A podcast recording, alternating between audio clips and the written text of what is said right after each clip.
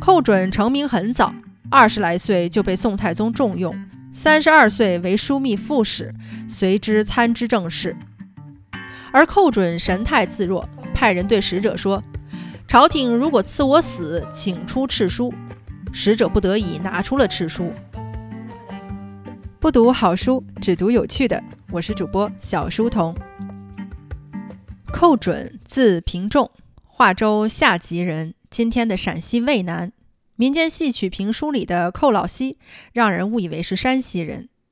寇准死后追赠莱国公，史称寇莱公。寇准小时候特别淘气，玩鹰玩狗，就是不爱读书，把他妈气得不行。有一次气急了，拿秤砣扔了过去，砸中脚后跟，流了许多血。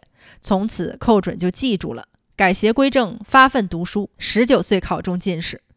有个相面的说。你呀是个贵相，就是及第太早，怕不能善终。如果早点致仕退隐，也许能免祸。你的骨相有点像前朝宰相卢多逊，事后来说确实相得很准。寇准成名很早，二十来岁就被宋太宗重用，三十二岁为枢密副使，随之参知政事。发达之后拿月俸回家，摆在堂上，神气的不行。家中有位老佣人见了，哭着说。太夫人死的时候家里穷，希望有一匹绢来做衣服都没有，能等到今天那该多好呀！寇准闻言大动，从此居家简素，卧具经年不换。有人说寇准公事特别奢侈骄纵，其实不然。寇准身居高位，往来接待的都是达官与外使，场面上是要讲究一些的。韩愈说过，家里可以很穷。但是场面上要体面讲究。宋真宗初继位，王旦是枢密院使兼宰相，枢密使是武官的头，宰相是文官的头。王旦文武大权集于一身，权倾朝野。他多次在宋真宗面前推荐寇准。真宗皇帝说：“你总说他好，他总说你坏，这该怎么理解呀？”王旦说：“就该这样啊！臣在位日久，政事缺失自然很多。”寇准对陛下无所隐瞒，可见其忠直，这也是我推荐他的理由。寇准做封疆大吏的时候讲排场，有一次过生日，搭建了一座巨大的棚子摆寿宴，规格超标，被人告到朝廷。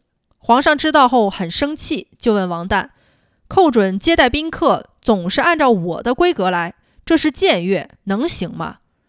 王旦回答说：“这寇准确实贤能。”可就是有时犯呆。皇上那时候年纪也不大，对王旦言听计从，就说：“好吧，幸好他只是犯呆，没别的意思就行，也就不再追究了。”王旦病重的时候，皇上抓紧问询以后的事儿。王旦别的不说，只说尽早召回寇准为相。寇准一生纵横捭阖，不拘小节，但有时也会误大事儿。宋真宗病重的时候，刘皇后摄政。真宗皇帝有所不满，寇准探明了真宗皇帝的心意，准备废除刘皇后，立宋仁宗继位，册真宗皇帝为太上皇，诛杀奸臣丁谓、曹利用等人。刘皇后就是民间传说《狸猫换太子》里面的那个刘妃。宰相寇准与当时重臣李迪、杨毅、曹伟、盛度、李遵顼等人密谋已定，诰命都写好了，就等着举事。